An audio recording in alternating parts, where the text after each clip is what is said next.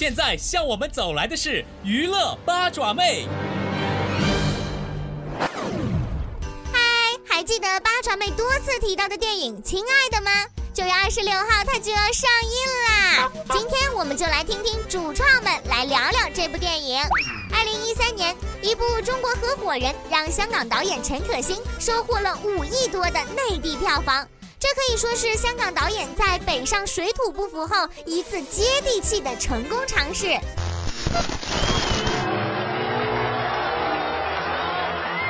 非常感谢这么多朋友来参加我的婚礼。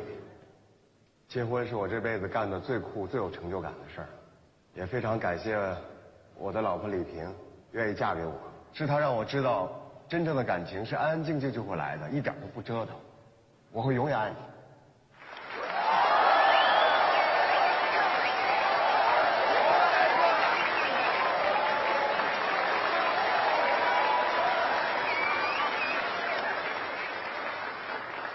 最后，给在座的朋友三句忠告：千万别跟丈母娘打麻将，千万别跟想法比你多的女人上床，千万别跟最好的朋友合伙开公司。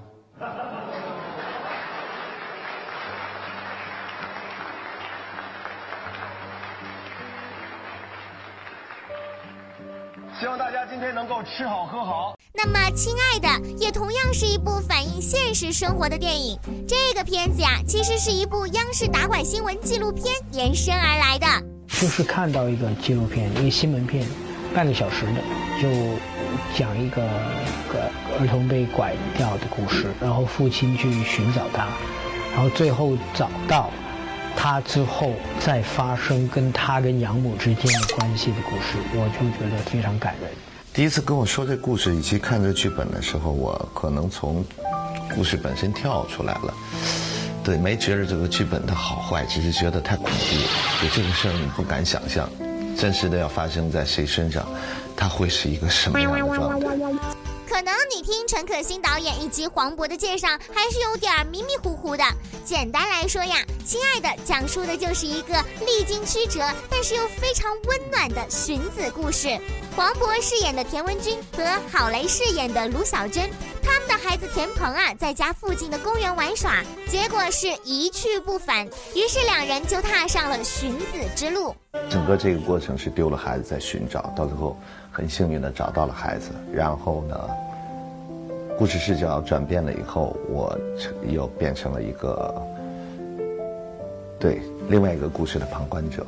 这边两人是终于找到了自己的孩子，但是却让一直收养孩子的农村母亲赵薇饰演的李红琴心碎了。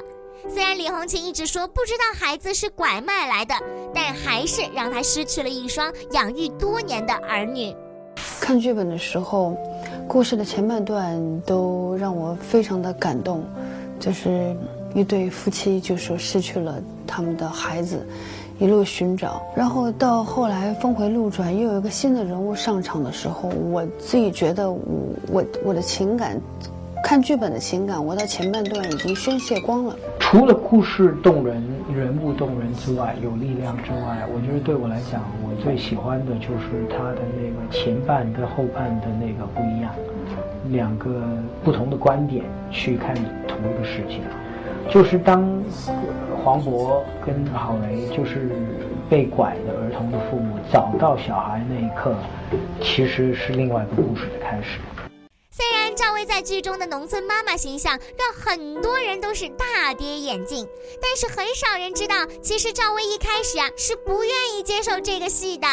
就常常有时候看剧本，脑海里没有什么画面，就感觉这可能是一个不不合适或者是一个难以驾驭的一个角色。有一个中间的朋友就跟我说，其实啊，没有推的那么死。其实呢。他是想演的，他只是对那个角色有些东西不理解或者不认同。其实你应该也跟他再聊一下。然后他说就是就反正女人很多说不是不一定代表不是。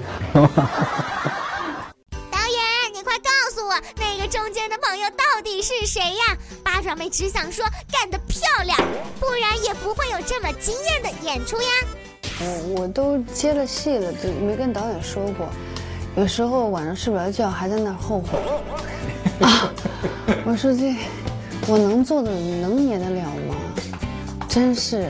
我后来有一天晚上给导演发了短信，然后我从那天我知道我可以，因为我在家里就是用方言不停的读我的台词，然后有一天我突然发现，哎，我每一句词念出来我都有感觉了，而且我念着还在边哭边念，边哭边念，哎，我说早就感觉了。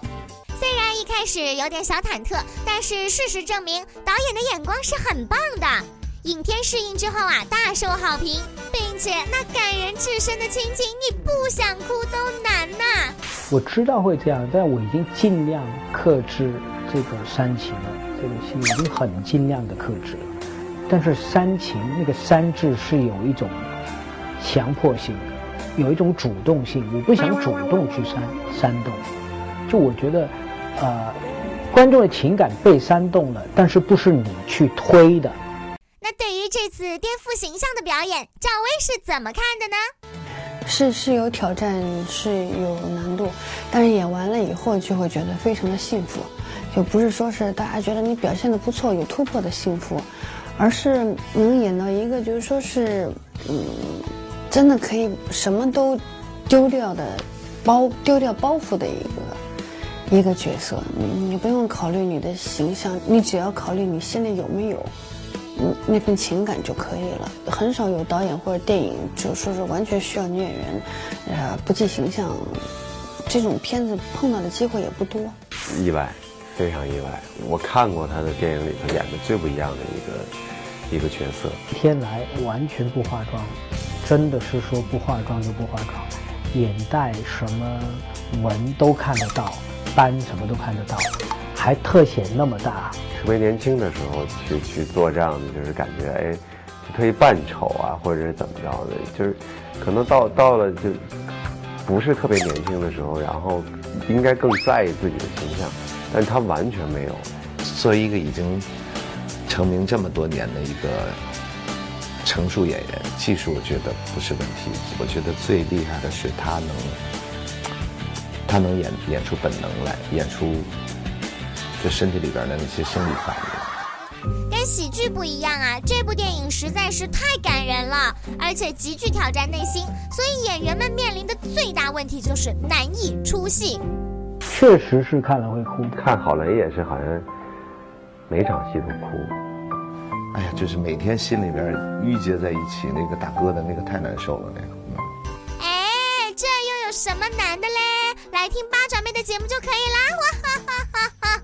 哎，说到现在啊，八爪妹是更加期待这部电影的上映啦！九月二十六号，你准备好了吗？